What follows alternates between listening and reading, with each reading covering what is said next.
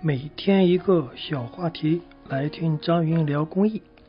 亲爱的听众朋友们，大家过年好，我是张云。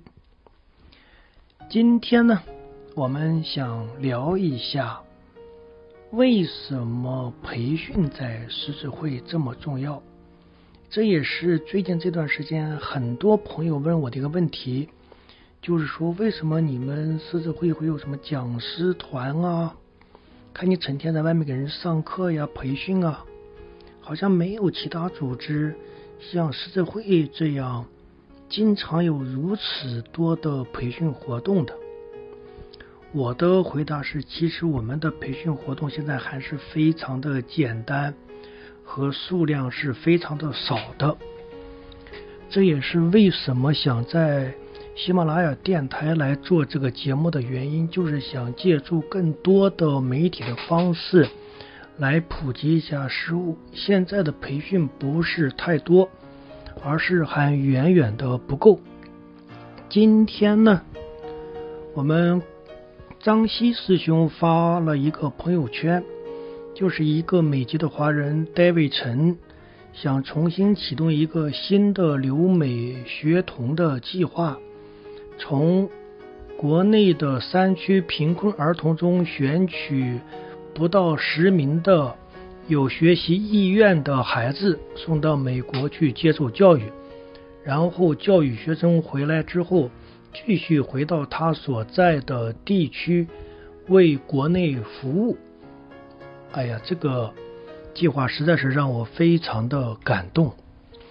那么戴维陈呢，在里边不断的提到教育对于一个孩子的重要，或者说对于一个国家的重要，对于一个组织的重要，在狮子会也是如此。就是培训对于狮子会的重要程度，用多大的程度来形容都不为过。为什么呢？因为我们的经费啊。毕竟是有限的，那么当我们把这个有限的经费放多大比例在服务上和放多大比例在培训上，这里面是有一个度的。但是呢，绝对不是说把钱给到服务对象越多啊，就是越对的。其实这个例子在我们。国家近代史上可以看到很多，就是举简单的两个例子。第一个，当年国父孙中山先生在进行北伐之前，他的革命经费是非常的紧缺的，基本上都依赖于海外的华侨捐款。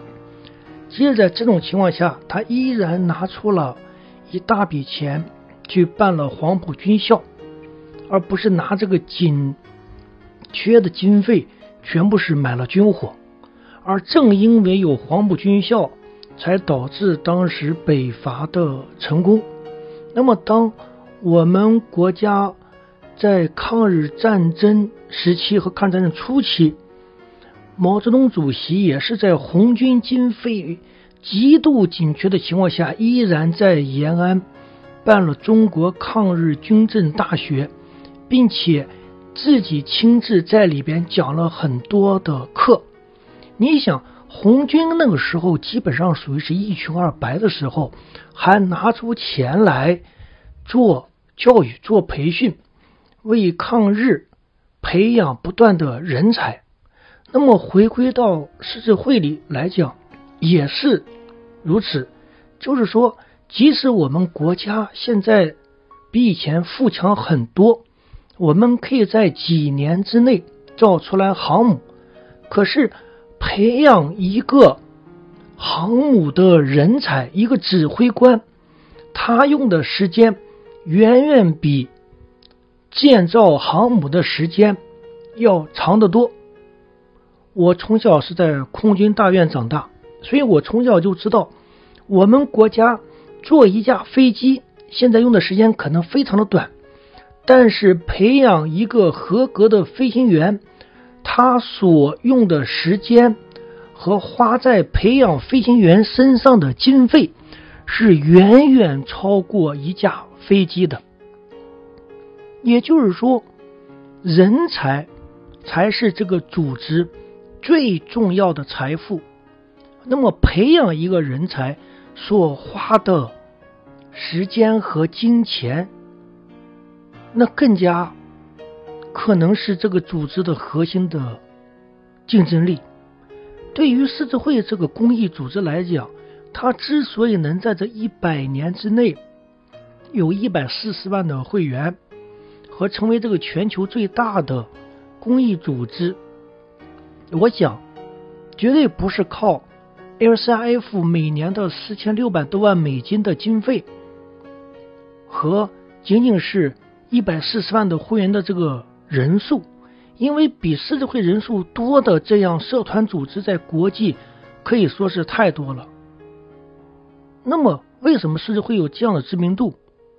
我认为应该是他的人才和背后的培训的机制。就是说，我们花出多少的行政经费去培养我们国内有公益理念的？和具备团队建设的人才，可能是最有价值和最有意义的。我们同样花一万元去做服务，和花一万元用于培训这个狮子会的公益人员，可能当然仅代表我个人的观点啊，可能后者它带来的后续的价值会远远超过一万元。如果说我们国内三万多的私友都是具备西方先进工艺理念的工艺人才，和具备中国传统文化熏陶出来的有文化的这么一批人，我想它带来的价值可能会是我们目前服务经费的几倍。啊，甚至几十倍，因为它所产生的影响力将会成倍和成几十倍的去放大。所以说，对狮子会这样的公益组织，我们目前所看到的培训经费当然是划在行政经费里面的，但是实际上它是另外的一种服务经费。只是这个服务经费是用于服务我们的会员的，是为这个国家培育和培训出有更高的公益理念的公益人才所用的。对于这么一个庞大的公益组织来讲，它的树干越粗，才能开花结果，根和枝叶越茂盛。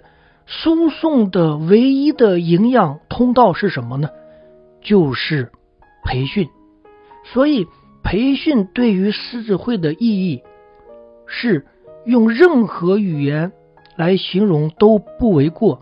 话在其他的组织，哪怕在企业中，依然是这样。对员工的培训也好，对中层干部的、对高层高管的培训。都是非常值得这个组织去花钱和花时间和精力的。未来企业的核心竞争力是什么？